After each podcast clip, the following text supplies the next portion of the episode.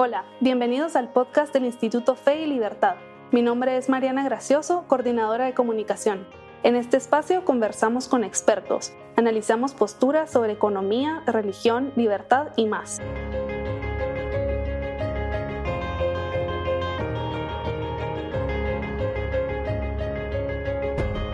Bienvenidos a un nuevo episodio del podcast Fe y Libertad. Iniciamos el 2023 con una conversación sobre la esperanza y la fe específicamente sobre cómo podemos proteger nuestra confianza en Dios en momentos de incertidumbre y desesperanza. Nuestros tres invitados se adentraron en un diálogo sobre lo que significa tener fe y cómo los cristianos podemos ejercitarla, sobre todo en momentos difíciles.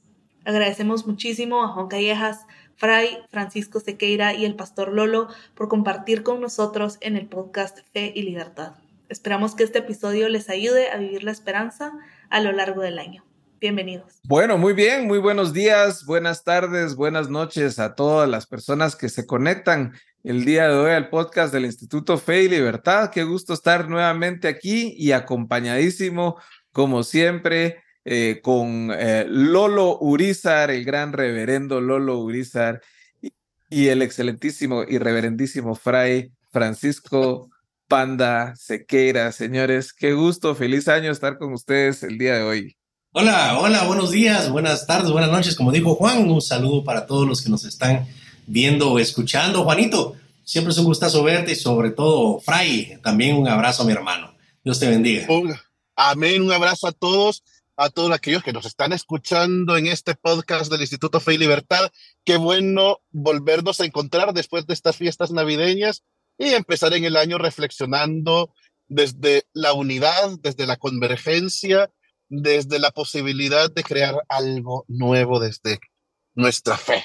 Qué bueno verte, Juan, qué bueno verte, Lolo. De verdad, es una felicidad completa. Cabal, hoy estamos, como diría Carlos Vives, hasta que nos volvamos a encontrar. Así que aquí estamos contentos revolucionando un poquito ahí la formalidad del, podcast, pero en el Instituto Fe y Libertad nos quieren.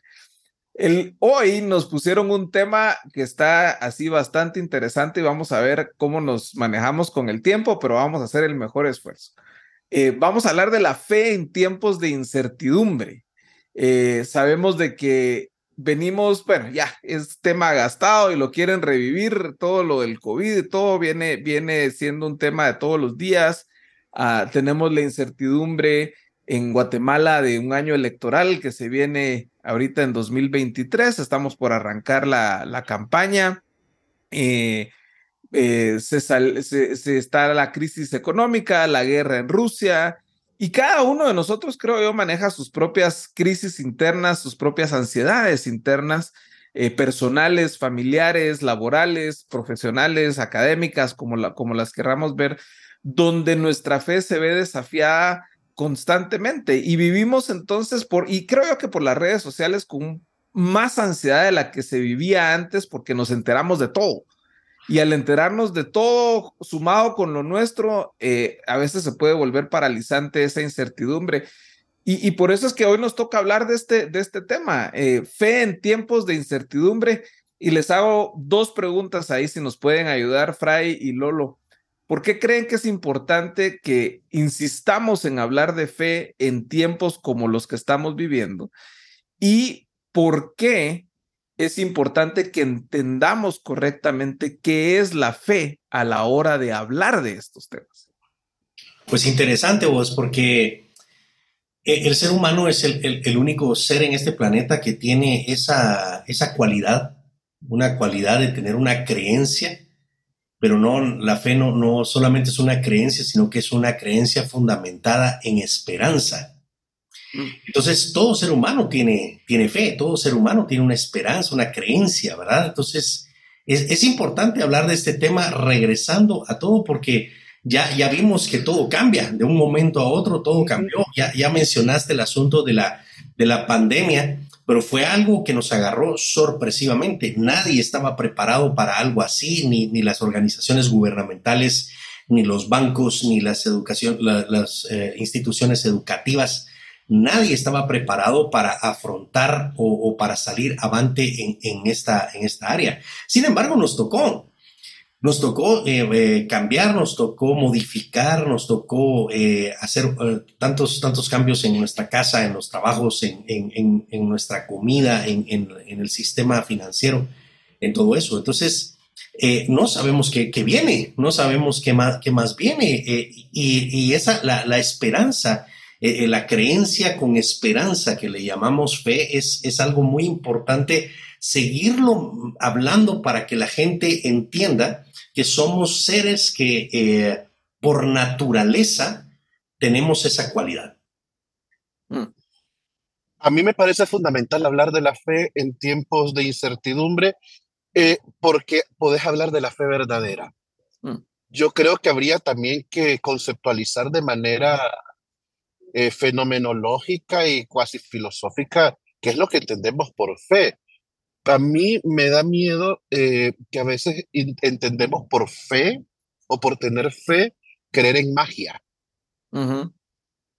Entonces la fe se nos convierte en esa posibilidad mágica de que las cosas acontezcan como yo quiero que acontezcan.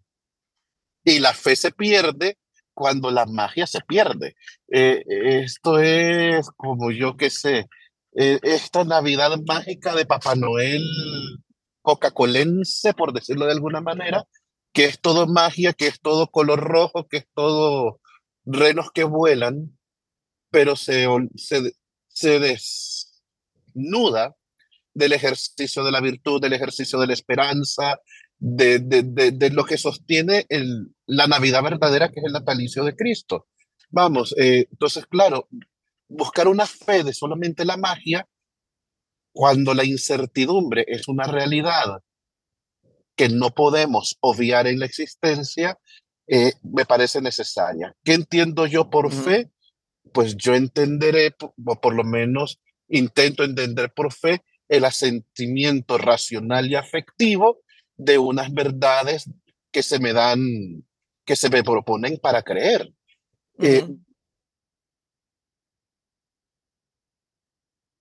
Creo que se nos paralizó. Este, en el sentido.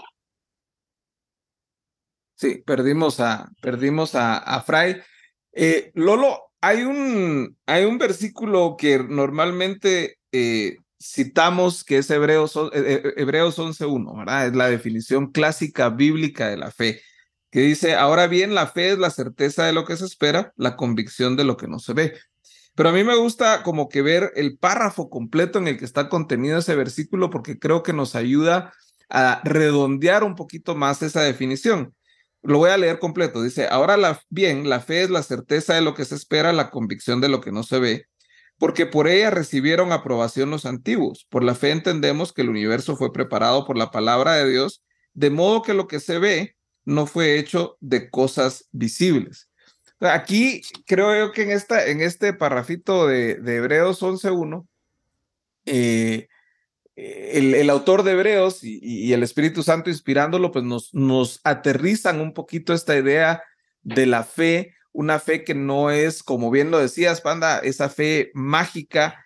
Eh, a mí me preocupa mucho la fe en la fe, que, creo que muchas personas eh, practican, ¿verdad? Creen que es como que, si uno mira el, mago de Oz, ¿verdad? De que le damos tres, tres toquecitos a los zapatos rojos de Dorothy y vamos a estar de vuelta en casa, y, o de repetir frases o mantras que van a hacer que las cosas suceden, decretar, manifestar, eh, declarar, como ustedes lo, lo, lo, lo, pongan, pero, pero la fe cristiana es algo muy concreto y es algo muy que está muy claramente definido. Y, yo quisiera, y me encantaría escuchar tu opinión de esto, eh, Lolo, y obviamente, Fray, vos sos más que nosotros expertísimo en, esto, creo yo, pero el, el, el, párrafo con el que inicia la encíclica Spe Salvi de Benedicto XVI, recientemente fallecido, creo que nos ayuda mucho a anclar este concepto de fe del que estamos hablando. Dice, Spe salvi facti sumus, dice, en esperanza fuimos salvados, dice San Pablo a los romanos y también a nosotros, en Romanos 8:24. Según la fe cristiana, la redención, la salvación no es simplemente un dato de hecho, se nos ofrece la salvación en el sentido de que se nos ha dado la esperanza, una esperanza fiable, gracias a la cual podemos afrontar nuestro presente. El presente, aunque sea un presente fatigoso, se puede vivir y aceptar si lleva hacia una meta, si podemos estar seguros de esta meta y si esta meta es tan grande que justifique el esfuerzo del camino. Y creo que ahí, eh, anclando la idea de la fe en la esperanza segura de la salvación, de la redención, o sea, básicamente en la cruz, en la resurrección, en el regreso de Cristo y obviamente en lo que, cree, en lo que celebramos hace, hace días en, en, Navidad, eh, esa es la fe que ofrece eh, el cristianismo. ¿Cómo, cómo, ¿Cómo entendés vos desde tu perspectiva ese, ese parrafito, Lolo? Sí, fíjate vos que quería hacer un, poquito de, conexión con la primera parte que hablé acerca de que el, ser humano intrínsecamente tiene, tiene fe, por naturaleza tiene fe. Pero eh, tocaste un tema que es eh, a lo, a lo, que yo he estado enseñando últimamente con respecto a que la fe sola nos salva. Eh, por lo mismo que vos decías, ¿verdad? Vos, el miedo de la fe a la fe, ¿verdad? Y, y porque fuimos diseñados para tener fe es algo que Dios eh, diseñó en nuestro corazón, en nuestro sistema. Nosotros fuimos diseñados para ser gente de fe, gente que tiene esperanza, gente que tiene creencias. El problema es eh, fe en qué. Fe hacia dónde, fe hacia qué. ese, ese es el punto importante. Hay mucha gente que tiene fe a la ciencia, alguna gente le tiene fe al tarot, otra gente le tiene fe al horóscopo, eh, alguna gente más religiosa le tiene más fe al, al, al, gurú de la tribu, ¿verdad? Y, lo que el gurú de la tribu diga en ese ratito, eh, juntándonos, haciendo un magno evento y, esperando a que el gurú de la tribu salga y diga, eh, esto es, y, y, ahí nos vamos, híjoles, entonces tenemos que redefinir o digamos que canalizar hacia, hacia dónde, hacia dónde va va esa fe. Y entonces entramos en, la discusión de lo, de lo que dice Hebreos y tocaste uno, uno de, los, de los fundamentos que creo que, que va eh, eh, insistiendo mucho en la fe es la no ver, la no vista. Y lastimosamente el día de hoy el ser humano quiere ver para creer, ¿verdad? Hasta, hasta eh, ¿cómo se llama? Programas de televisión hay de esto, ¿verdad? Documentales de ver. O sea, hasta que uno lo ve, lo, cree. Y eso nos pasa mucho incluso con, con, con, los seres humanos, ¿verdad? Hasta que, hasta que vos no te aparezcas o vos no me mandes la transferencia, yo no te voy a creer, ¿verdad?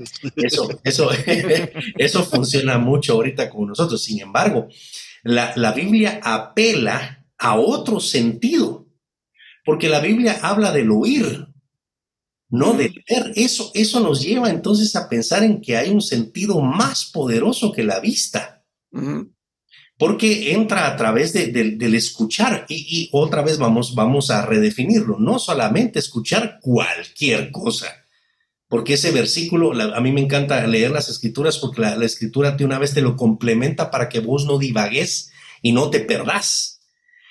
Por ejemplo, dice, mira, eh, la fe es por el oír. Ahí, ahí nos, nos perderíamos todos, porque escucharíamos cualquier tarugada, nos iríamos a escuchar cualquier estupidez, ¿verdad? Y entonces ahí está la fe, ahí está, porque la Biblia dice eso, pero la fe, lo, la Biblia lo complementa y dice, pero el oír la palabra de Dios, eso eh, es un círculo, ¿verdad? Y cierra, cierra precisamente un ciclo que creo yo que es lo más importante. Yo eh, estoy de acuerdo con Lolo. Eh, pero quería darle eh, mm, otro, otro giro además.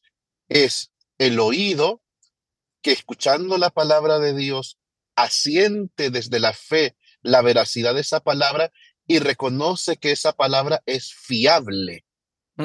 Porque partimos de, de reconocer la fiabilidad de aquello que nos ha sido revelado. Pero eso que nos ha sido revelado en estos tiempos de incertidumbre no anula las dificultades ni los avatares de la existencia. La fe no implica que te van a, eh, vas a prescindir de la enfermedad o vas a prescindir del, de los problemas, vas a prescindir, no, no, no te van a, estoy pensando cuando yo era estudiante aquello de eximirse de los exámenes. Eh, y era como la gran lucha de uno era eximirme, no quiero que me examinen, no quiero pasar por la prueba, no quiero no quiero demostrar mi altura eh, en un momento de examinación. Eh, y la fe cristiana no está exenta.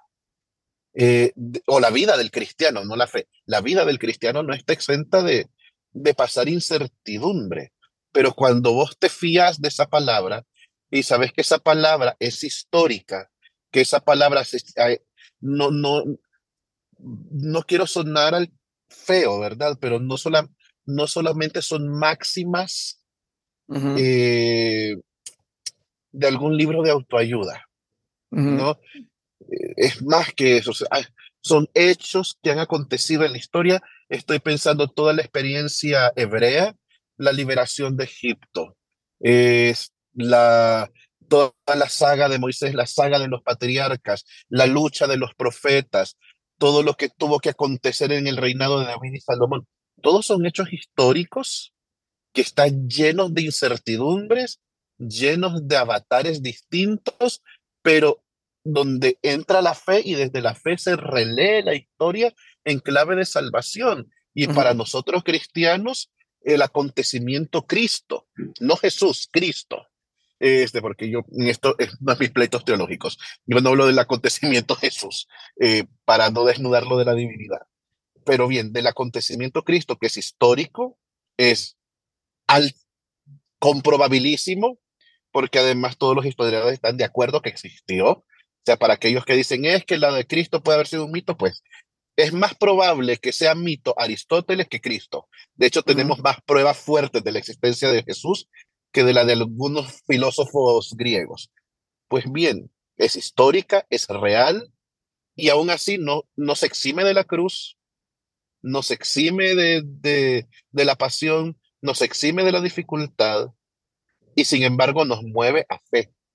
Mm. Que ahí creo que hacemos el gancho con la pregunta que nos están haciendo, porque nosotros vivimos realidades históricas concretas.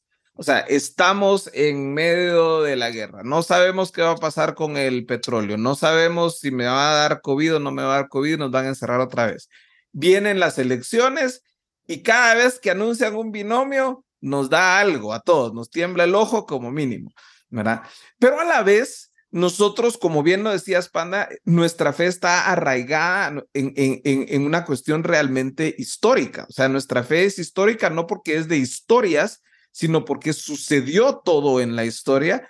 Y entonces, cuando nosotros leemos la escritura, entramos a la escritura, escuchamos la escritura para fortalecer nuestra fe, nosotros aprendemos de las narrativas, aprendemos de los salmos, aprendemos de las lamentaciones de Jeremías, aprendemos de los evangelios, eh, cómo navegar la historia con esa vista que, que nos, recuerdo, nos recordó Benedicto en, en, ese párrafo, que creo que es la máxima por la que deben vivir todos los cristianos. O sea, vivimos con la esperanza de la salvación, vivimos con la esperanza de la redención y, y el texto bíblico se interpreta a esa luz ¿verdad? No se interpreta a luz de, como bien lo decías, de máximas motivacionales, ¿verdad? Porque eso al final termina siendo cruel, creo yo, ¿verdad?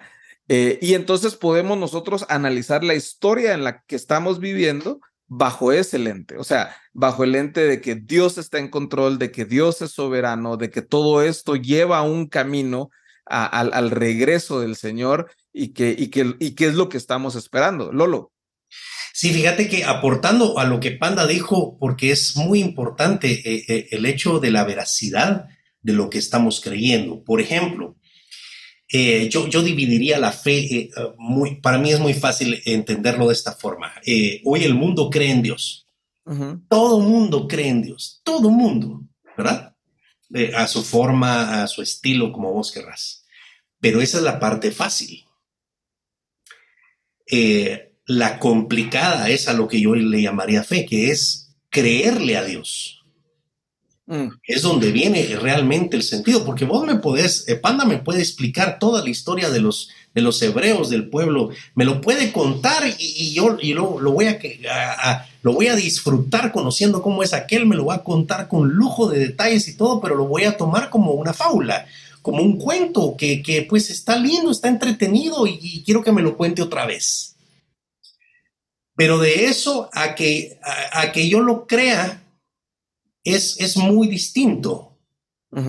Y te, te, menciono, por ejemplo, un versículo como dice Jeremías 29, 11, porque yo sé los pensamientos que tengo acerca de ustedes, dice el Señor, pensamientos de paz y no de mal, para darles el fin que ustedes esperan. Yo puedo creer en Dios, pero, pero, pero para, para que esto haga algo en mí, tengo que creerle.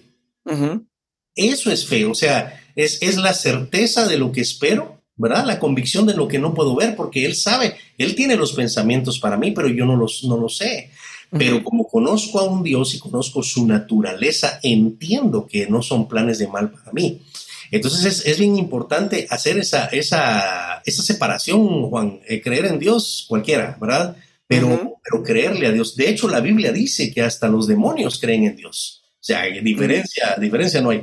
Pero sí, en el momento en que, por eso mencionaba, de una creencia con esperanza, lo que decía Benedicto, ¿verdad? El asunto de, de, creer la certeza de la salvación. Sí, está bien, pero yo, yo, yo tengo que creer eso. Y por último, no solamente es creer en Dios y creerle a Dios, sino que vivir de acuerdo a la fe que yo profeso.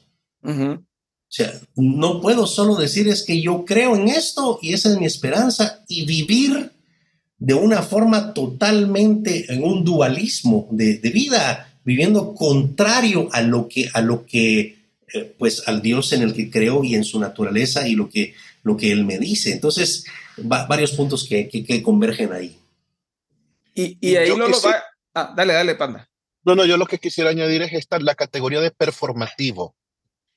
Eh, porque al final la fe en tiempos de crisis, en tiempos de incertidumbre, no mueve simplemente a creer que van a se va a anular la incertidumbre o que las cosas mágicamente van a cambiar, sino que la fe, como ha dicho Lolo, que es esperanza, y la esperanza tiene que ser activa, no pasiva, este, implica que mi fe en tiempos de incertidumbre, primero, me da un basamento sólido para mantener la esperanza sabiendo que Dios es fiel y que su presencia es real y que su intervención también está asegurada.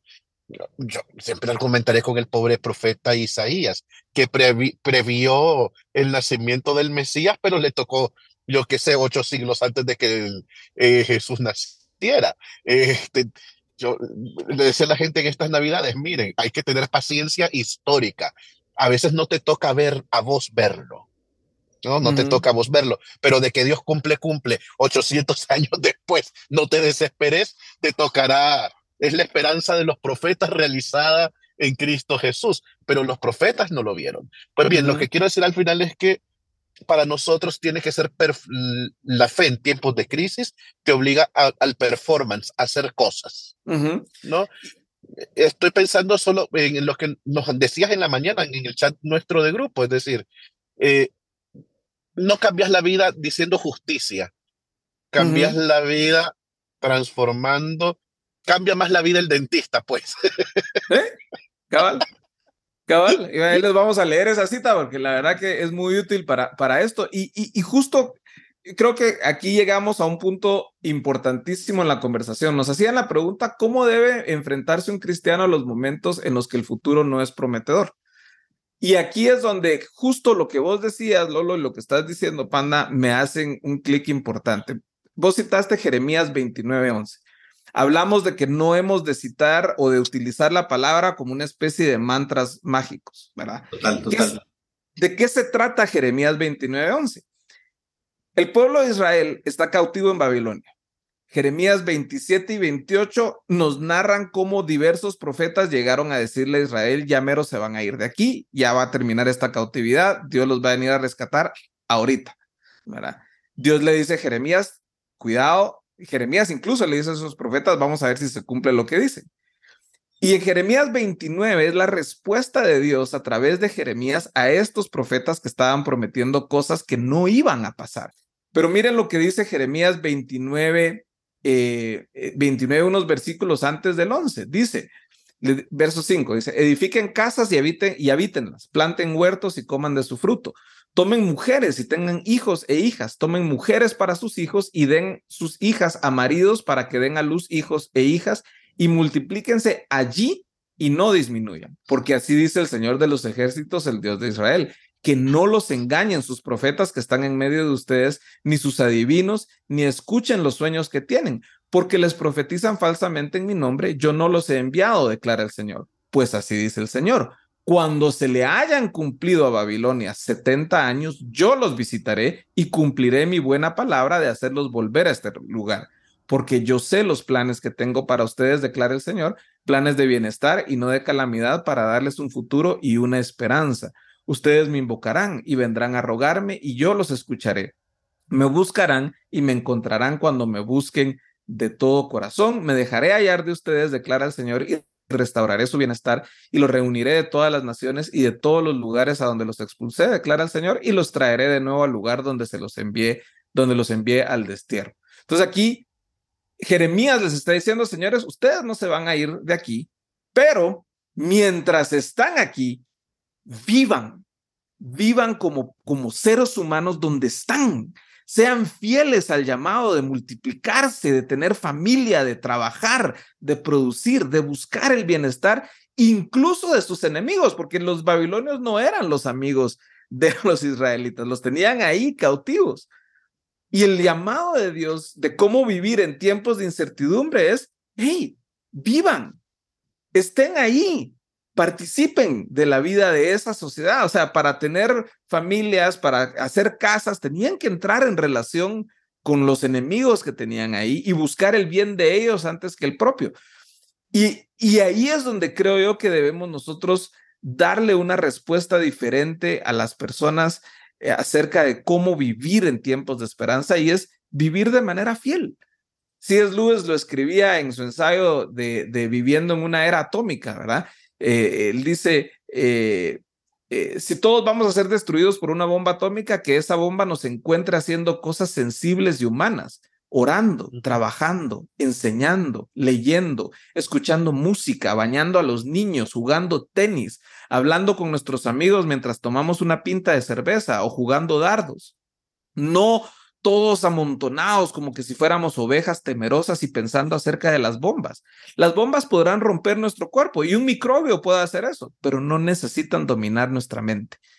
Y creo que ahí en esa humanidad está el, el, secreto que es justamente lo que el Señor nos vino a enseñar, el Señor Jesús en su encarnación, a ser verdaderamente humanos. Panda, ¿cómo, cómo, cómo lo ves esta parte aquí?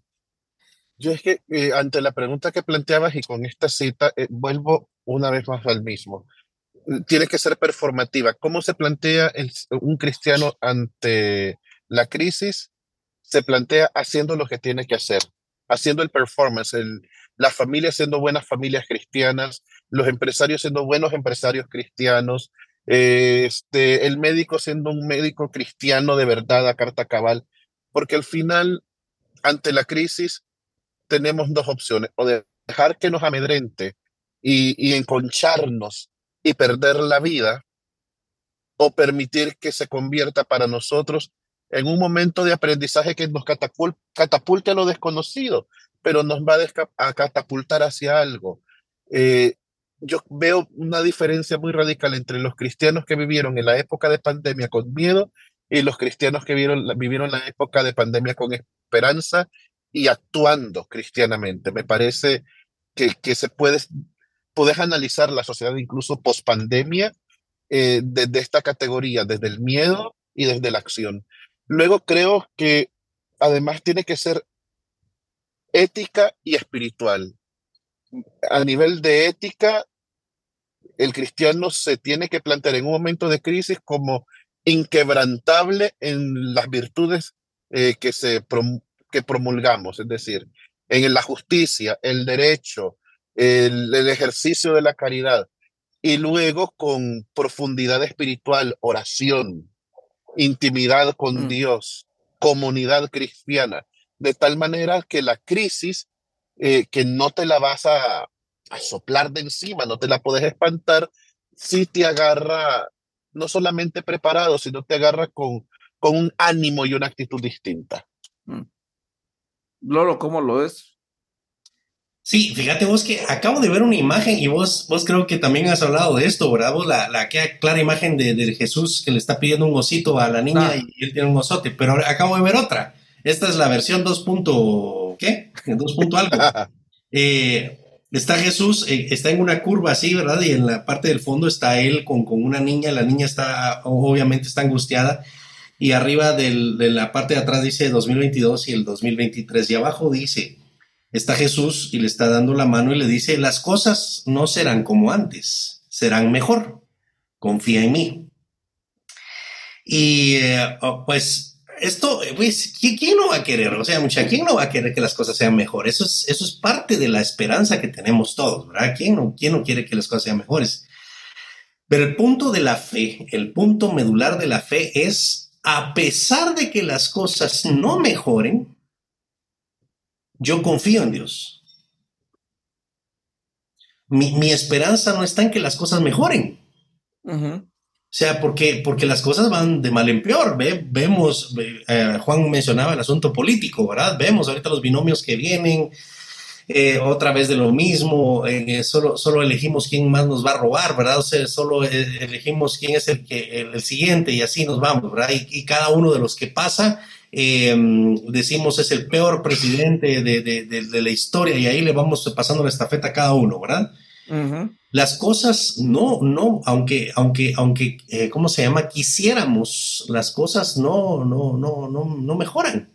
Entonces, el, punto de partida de la fe, que es, que es una fe puesta en obra, puesta en práctica, lo que me dice es que yo le creo a Dios. Y cuando vemos esa parte como lo que leíste en Jeremías, donde dice, yo sé los, los pensamientos que ustedes tienen. Y cuando dice antes, miren, velen por el bienestar de donde viven. Velen por el bienestar de la ciudad en donde están. Eh, eh, eso es, el, es el, pedacito que a mí me toca, es velar por hacer las cosas bien porque le creo a Dios. Y, aunque, y eso, eso me ayuda también, eh, por, por, mi parte, por, por haber estudiado administración de empresas también, te da la pauta en que cuando vos le crees a Dios, entonces también sos diligente con tu recurso. Entonces, ¿qué pasa con la gente el día de hoy? ¿Está esperando que las cosas mejoren teniendo el mismo, el mismo estilo de vida caótico que han tenido? Es decir, sigo gastando lo mismo, pero estoy esperando que el Señor me mejore la vida. Mm. Quiere decir que me va a dar más, ¿para qué? Para gastar más. Ese es el, falso, el falso testimonio que la gente cree eh, el día de hoy. Eh, eh, por ejemplo, hablemos de, cuestiones como el diezmo, ¿verdad? Es que yo le estoy dando a Dios mi diezmo y yo, quiero que Él me siga bendiciendo, que es lo que le vendemos a la gente, y la gente se sigue endeudando, sigue gastando como, como descosidos pero creen que como pagaron su, su dieron su, su, su, cuota. su cuota, entonces Dios tiene que responder y no. Por eso es que es necesario eh, eh, recordar cuando, cuando eh, la palabra dice toda escritura es inspirada por Dios, tenemos que leerla toda y entender también esa, esa, esa responsabilidad que también es parte de la fe. Que, que ahí en eso, bueno, no sé, Panda, no sé si te querés, ah, ya se fue Panda. Bueno, Panda tiene que atender una cita ahí con el dentista, así que le vamos, lo, lo despedimos, esperamos que todo le, va muy, le vaya muy bien. Sí, que todo le eh, salga bien. Cabal, que le saquen toda la, la, muela. No, saber, bueno, que, que, el dentista lo, lo ayude. eh, el, uh, en, vos decías eh, algo interesante, Lolo, de que es eh, si tenemos fe aun cuando las cosas no van bien. Uno de los versículos tristemente más maltratados de toda la escritura es Habacuc capítulo 2, versos 2 y 3. Dice, ah, entonces el Señor me respondió, escribe la visión y grábala en tablas para que corra y que la lea, porque es aún visión para el tiempo señalado, se apresura hacia el fin y no defraudará, aunque tarde, espérala, porque ciertamente vendrá, no tardará. Y esa se utiliza mucho a inicios de año en nuestras, en nuestras iglesias. Es un, es un versículo interesante, pero como vos bien decías, hay que leer toda la palabra. Si usted lee el resto de Habacuc, estimado eh, escucha, no le va a gustar cuál es la visión que Habacuc tuvo que escribir en tablas para que corra el que, que la lea. ¿verdad? Es una visión terrible, es una visión durísima. es una visión de castigo, de juicio de Dios. Y, y aún así, creo que Habacuc nos da la clave hacia el final del texto del, libro de Habacuc para poder ubicarnos en esa postura y en esa posición. Una de las preguntas que nos hacían es cómo debe orar y actuar un cristiano que tiene fe en Dios. Y otra que nos hacen es cómo debemos reaccionar cuando no obtenemos lo que le hemos pedido a Dios. Y creo que Habacuc, al final de Habacuc, nos da una interesante clave para poder eh, adoptar una postura distinta. Dice en el, en el capítulo 13, empezando en el verso 17, el puro final. Aunque la higuera no eche brotes, ni haya fruto en las viñas, aunque falte el producto del olivo y los campos no produzcan alimento, aunque falten las ovejas del redil y no haya vacas en los establos, con todo, yo me alegraré en el Señor. Me regocijaré en el Dios de mi salvación. El Señor Dios es mi fortaleza, Él ha hecho mis pies como los de las siervas y por las alturas me hace caminar. Así termina Habacuc a pesar, o sea, él sabe que la cosa no va a terminar bien. Y, y si nosotros seguimos el curso de la historia y, y, hemos aprendido algo en nuestra historia, la historia humana no, no va hacia el mejor camino, pero si conocemos la historia de Dios y la historia de la salvación y hacia dónde nos está llevando Dios, sabemos que las cosas van a terminar bien, Lolo. Vos, es que es interesante y acabas de tocar un punto que tocamos hace un momento no es, la, no es por vista, es, es por el huir. Eh, cuando lees Habacuc 2, el final de Habacuc 2, dice algo que a mí siempre me ha, me ha hecho estremecer mucho, me, me pone en un aspecto de, de total respeto y dice, pero el Señor está en su santo templo, calle delante de él toda la tierra. Hoy estamos en la época de la expresión en la era de la expresión. Todos expresamos. Andate a Twitter y vas a encontrar cada expresión ahí porque alguien me decía que eh, eh, Twitter es la, jungla, ¿verdad? Y ahí todo el mundo se expresa diferente a cómo, cómo se expresa en otras redes sociales y pareciera que en la, porque en Facebook o en Instagram están todas las abuelitas y las tías y todo el rollo, por eso ahí la gente se comporta, pero en Twitter no, vamos, en Twitter están todos los, los, eh, los, los, gruesos, los serios, los filósofos, todos, ¿verdad? Entonces ahí sí es de dar duro. Pero estamos metidos en, en una, en una era de expresión, donde, donde nos, libre expresión, entonces decir lo que querrás. Cuando, cuando de repente habla Habacuc y dice, miren, el Señor está aquí, cállense. O sea, mira, mira de dónde, de dónde viene el asunto de la fe otra vez, porque el, tema de hoy es, es, el asunto de la fe. Entonces, la fe es, mira, cállate y escucha. No es dar tu opinión, no, no es, eh, ojo, eh, por supuesto, todo el mundo, o tal vez alguien aquí de los que nos está escuchando dirá, no, pero ¿cómo me hace que me calle si yo esto puedo hablar? No, está bien, pero, pero mira lo que la Biblia nos dice. Nos dice lo contrario porque la fe es por el oír. Y el oír la palabra de Dios, entonces, cállate, hay mucha gente, por ejemplo, Juan, mucha gente que dejó de congregarse en, una iglesia, en una, en una comunidad de fe. ¿Por qué? Porque simplemente ellos piensan mejor. Tal vez tienen un, un hálito de pensamiento eh, superior. Creen que ya no necesitan de nada, ¿verdad? Y cuando vos lees la Biblia y les, y dices todo esto, mira vos, tu opinión no cuenta. Es la de Dios. Y cuando lees, lees la palabra de Dios, Dios te manda y te dice, congregate. O sea, anda con ellos. Eso, eso es lo que yo te mencionaba hace un momento, Juan. O sea, vos y yo podemos creer en Dios y filosofar acerca de, un Dios o un ser supremo, lo que querrás. Luego viene el, siguiente nivel, ¿verdad? Que es creerle a lo que Dios está diciendo. Pero la tercera parte es obedecer. Porque no nada más es creerle, porque el creerle es así como que, bueno, él me está ofreciendo una promesa, entonces le voy a creer, ¿verdad? Pero también hay mucha responsabilidad de fondo.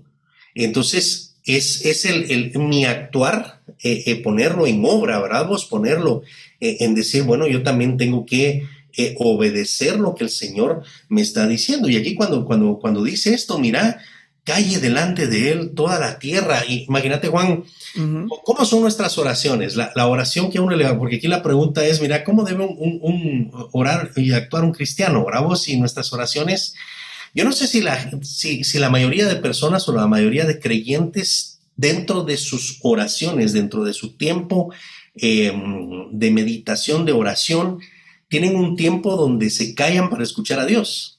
Porque ¿cómo son nuestras oraciones? Es un monólogo, vos, es un monólogo. Vos hablas y hablas y hablas y hablas y hablas y hasta que decís en el nombre de Jesús, amén, y se acabó. No, no, hay, no hay una interacción, no hay, un, eh, eh, diálogo, ¿verdad? Pero ¿qué pasaría, Juan, si, si en los tiempos de oración eh, dejáramos de hablar tanto y escucháramos la voz de Dios? nos centráramos en escucharlo a Él, porque, porque eso es lo que estamos diciendo con la fe. Yo creo en alguien y creo en lo que dice. Entonces, si yo le creo lo que dice, lo tengo que escuchar, ¿verdad? No sé si te ha pasado a vos, a mí me ha pasado un par de veces con personas que me han pedido eh, consejo, pero se sientan y te hablan hasta por los codos y ellos mismos se aconsejan, ellos mismos lloran, ellos mismos se dan su palmadita en la espalda, ellos mismos oran por ellos mismos y, nunca, nunca te dejaron hablar. Entonces, lo que nosotros queremos hoy es una fórmula de escape para sacar lo que tenemos dentro y según nosotros ahí ya está, ya se acabó. Pero la Biblia hoy nos, nos relata cómo debemos orar. Pues básicamente también debemos dejar que Dios nos hable Dejar que el Señor nos, nos diga qué hacer. Dejar, porque la oración pareciera ser que se volvió una carta Santa Claus, ¿verdad vos? Sí. En donde yo traigo mi listado, ¿verdad? Y él me tiene que oír y me tiene que responder. Y nunca escuchamos la voz de Dios, no estamos preparados o dispuestos a escuchar. Y, eso, ¿cómo, ¿cómo es de importante esa, eso que acabas de decir, verdad? Y, y para escuchar la voz de Dios, hemos de llevar vidas saturadas de la palabra de Dios. Eh, porque, porque ahí es donde Dios nos habla, que a veces creemos que, que, Dios me va a decir eh, algo exactamente, ponete la camisa roja, y, y, no es ese lo que Dios nos va a decir. Lo que Dios nos va a decir ya nos lo dejó dicho en la palabra que es viva, que es eficaz y que hemos de estar saturados de ella con lo que decías de, de, guardar silencio, me recordó el Salmo 46, dice, vengan, contemplen las obras del Señor que ha hecho asolamientos en la tierra, que hace cesar las guerras hasta los confines de la tierra, quiebra el arco, parte la lanza y quema los carros en el fuego. Estén quietos y sepan que yo soy Dios. Exaltado seré entre las naciones, exaltado seré en la tierra. Y me recuerda eso, me lleva directo a Filipenses 2, donde dice que toda rodilla, todo ojo verá, toda rodilla se doblará y toda lengua confesará que Jesús es el Señor para gloria de Dios Padre. Y si lo amarramos con lo que vimos desde el principio, si la fe cristiana, si la esperanza cristiana está anclada en la salvación, en la redención, eh, hemos de siempre ver a Jesús. Entonces, esa es la postura que hemos de tener. Cuando nos preguntan cómo orar, cómo actuar, Oramos como Jesús nos enseñó a orar. Actuamos siguiendo el ejemplo de Jesús, como nos dice Primera de Pedro, que sigamos, eh, que Jesús nos dio, nos dejó sus pasos para que sigamos su, su ejemplo, para que le imitemos, pero confiamos también en que Jesús ya cumplió todo lo que había de cumplirse a nuestro favor. O sea, no, no seguimos a Jesús para ganarnos algo de Él, sino en gratitud a Él. Obedecemos por gratitud, no por obligación alineamos nuestra vida a la voluntad de Dios en respuesta a la salvación recibida, que era otra de las preguntas que nos hacían. ¿Y cómo podemos vivir llenos de esperanza no solo al inicio del año, sino todos los días de nuestra vida? Que es la pregunta con la que cerramos hoy. Para mí, como les decía, gira todo esto alrededor de la esperanza que tenemos en Jesús. Eh, el, final del libro de Apocalipsis en, Apocalipsis capítulo 22 ya en los últimos versículos dicen lo que para mí debe ser nuestra, nuestro motor de nuestra esperanza, que parece contradictorio porque no, se nos ha enseñado que todo esto es de miedo, el fin del mundo, ¿verdad? Pero, pero el final de Apocalipsis dice, el Espíritu y la iglesia dicen, ven, ven Señor Jesús. O sea, ¿cómo vivimos llenos de esperanza? Anhelando el regreso de Jesús. Esa, eh, hacia ahí, o sea, si celebramos Navidad es porque anhelamos su regreso. Si celebramos Semana Santa es porque anhelamos su regreso. Si vamos a la mesa a compartir el pan y el vino es porque anunciamos su regreso. Ahí está anclada nuestra esperanza. Y eso es lo que debe movernos todos los días, el saber de que Él va a venir y que va a dejar todo resuelto y que tal vez no lo vamos a ver de este lado de la eternidad, pero del otro lado de la eternidad lo vamos a ver. A mí por eso me, me conmovió tanto cuando leí en, en los periódicos eh, lo que reportaron los diarios, cuáles fueron las últimas palabras de, de Benedicto XVI antes de morir. No sé si vos las leíste, Lolo, pero para mí, esas últimas palabras que él dijo resumen la respuesta a esa pregunta. Las últimas palabras que él dijo fue, te amo, Señor Jesús. O sea, ahí está está en ningún otro lado. Allí está. Sí, qué grosero, qué grosero eso. Es una gruesada total, ¿verdad? Porque, pero aquí viene otra cosa. Te voy a decir que hay una cosa más todavía a la cual quisiera que funcionara como un termómetro para cada uno de los que nos está escuchando, ¿verdad? Eh, como un termómetro. ¿Cuál es la razón por la cual te quieres ir al cielo? Mm. Y esta pregunta casi siempre la hago. Vos sabes que yo trabajo con, muchos jóvenes en la universidad y, porque les han vendido, hoy esto, que la gente se quiere ir al cielo por dos razones. Uno, para evitar el fuego eterno. por miedo. Ajá. Y la segunda, por las calles de oro y el mar de cristal. Entonces, ¿Te acordás vos cuando decían que los, los españoles habían venido a conquistar a, pues América y, y, se habían, y habían cambiado todos los tesoros por espejitos, bravos? Seguimos cayendo en eso, Juan. ¿Por qué razón? Hay mucha gente que le vale madre si Jesús está en el cielo. Sí. Lo importante es que yo evite ir al infierno. Lo importante es que yo esté en un lugar cómodo en donde, donde hay calles de oro y mar. Si Jesús está, eso, eso es opcional. O sea, está bien. Si Él quiere estar, está bien, pues, o sea, está bueno. Pero yo lo que quiero es evitarme eso. Entonces, el termómetro que yo planteo hoy, Juan, es preguntar, preguntarnos, ¿verdad? O sea, todos los que estamos acá involucrados, es, ¿por qué me quiero ir al cielo? ¿No será, ¿no será suficiente Cristo? ¿No será suficiente que el sol de justicia esté allí? ¿Cuál, ¿Cuál es mi interés por llegar al cielo? Evitar sufrimiento, eh, donde me enjugarán toda lágrima, ¿verdad vos? Y, eh, pero, pero, pero porque soy yo el centro de la atención o porque realmente, porque mira lo que dice Apocalipsis, qué cosa más linda, el Espíritu y la iglesia dicen, o sea, anhelamos que sea Jesús el que regrese, vamos, pero ¿para qué? Esa es, esa es la, la, cuestión, para que me lleve con Él, para que así dejo de sufrir así paro de sufrir, ¿verdad? Y así eh, eh, me voy a un lugar más cómodo donde ya no tengo deudas, donde ya no tengo nada, lo que quiero es escaparme de estos, de esta gente que me fastidia, miren ustedes hasta cuándo, ¿verdad? ¿Me, entendés? Creo que eso sería un buen termómetro para hoy definir nuestra fe. ¿Por qué? ¿Por qué queremos ir al cielo? Para estar con Él, anhelamos que Jesús regrese porque yo he oído a tanta gente, vos has oído, ay Señor, regresa ya, mira, porque ya no aguanto, vamos, ya no aguanto. Pues eh, entiendo, entiendo el clamor de la gente, entiendo el sufrimiento de la gente, pues es de plano, seguro, vamos, pero, pero será, será esa la verdadera razón de nuestra fe, el verdadero mover de nuestra fe, eh, o realmente anhelamos que el Señor regrese para estar con Él. Y, justo me recordaste, a todos nos gusta en Isaías capítulo 6, eh, cuando Isaías le responde al llamado de Dios y dice, aquí envíame a mí, ¿verdad? Eh, pero tampoco leemos el resto del capítulo 6 de, de, la visión tan dura que Isaías está llamado a dar a Israel. Y es, y es Isaías el que hace la pregunta que vos estabas haciendo. En, en Isaías 6:11 dice, entonces dije, ¿hasta cuándo, Señor? ¿Hasta cuándo se va a acabar todo esto?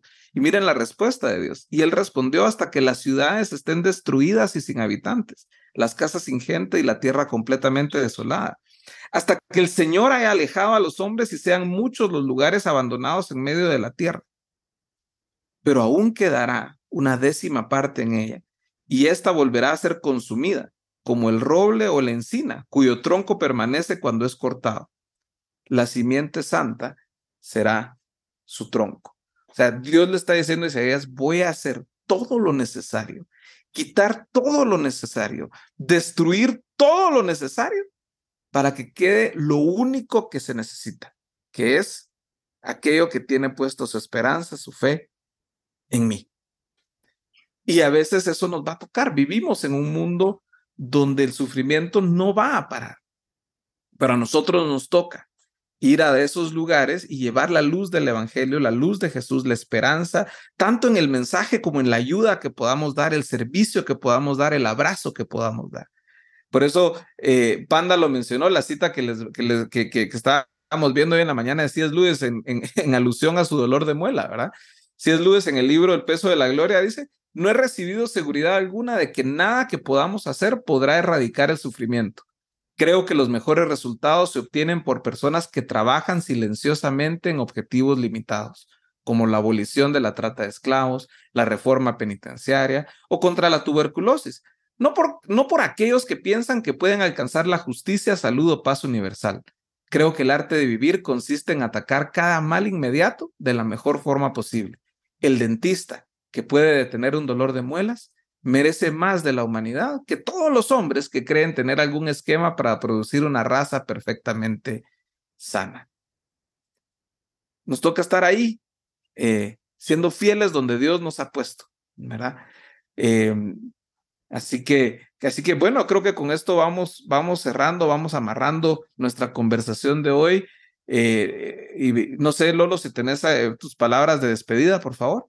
Sí, por supuesto, siempre darle palabras de esperanza a, las personas que nos están escuchando, ¿verdad? La esperanza no, no debemos perderla, pero la debemos reubicar, debemos eh, canalizarla hacia dónde. La esperanza no está en la respuesta de un banco, en que nos den un préstamo, la, la esperanza no está en que nos den un buen resultado del diagnóstico médico, porque puede ser lo contrario.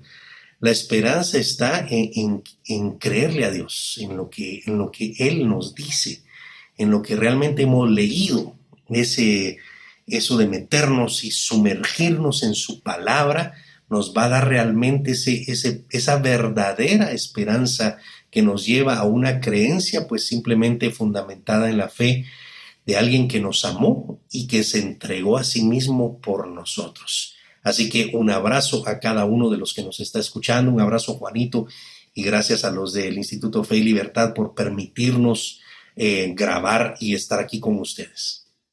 Así es, yo de la misma manera, eh, vivamos con, con fe, con fe anclada en la persona, obra, vida, muerte, resurrección, ascensión y esperanza de regreso de nuestro Señor Jesús. Eh, aprovechemos este año para hacer cristianos que estén embebidos totalmente de la palabra del Señor, congregados con otros cristianos, apoyándonos mutuamente, caminando mutuamente, riéndonos, llorando juntos, haciendo esas cosas humanas que, que, nos toca hacer para mostrarle al mundo que en medio de la desesperanza se puede seguir viviendo y sirviendo y amando y, y, y esperando cosas mejores porque ciertamente vienen vienen cosas mejores porque Jesús viene, Jesús regresa. Y esa es la clave de toda, toda nuestra esperanza. Así que igual eh, mi agradecimiento al Instituto Fe y Libertad, gracias a, Fray, Pancho ahí que en medio de su dolor de, de muela se conectó con nosotros para conversar el día de hoy. Y bueno, esperamos próximamente poder seguir uh, compartiendo juntos aquí. Y como siempre, cerramos de la misma manera que el amor del Padre, la gracia del Hijo y la comunión con el Espíritu Santo estén con ustedes hoy y siempre. Muy, muy feliz 2023. Gracias por acompañarnos en el primer episodio del año. Recuerden seguirnos en Facebook, Instagram, LinkedIn y YouTube para ver todo nuestro contenido. Y para más información sobre el Instituto Fe y Libertad, nuestros programas y lo conversado en este episodio, visiten www.feylibertad.org.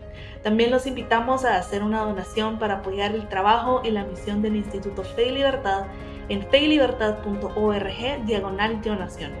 Gracias por acompañarnos y nos vemos a la próxima.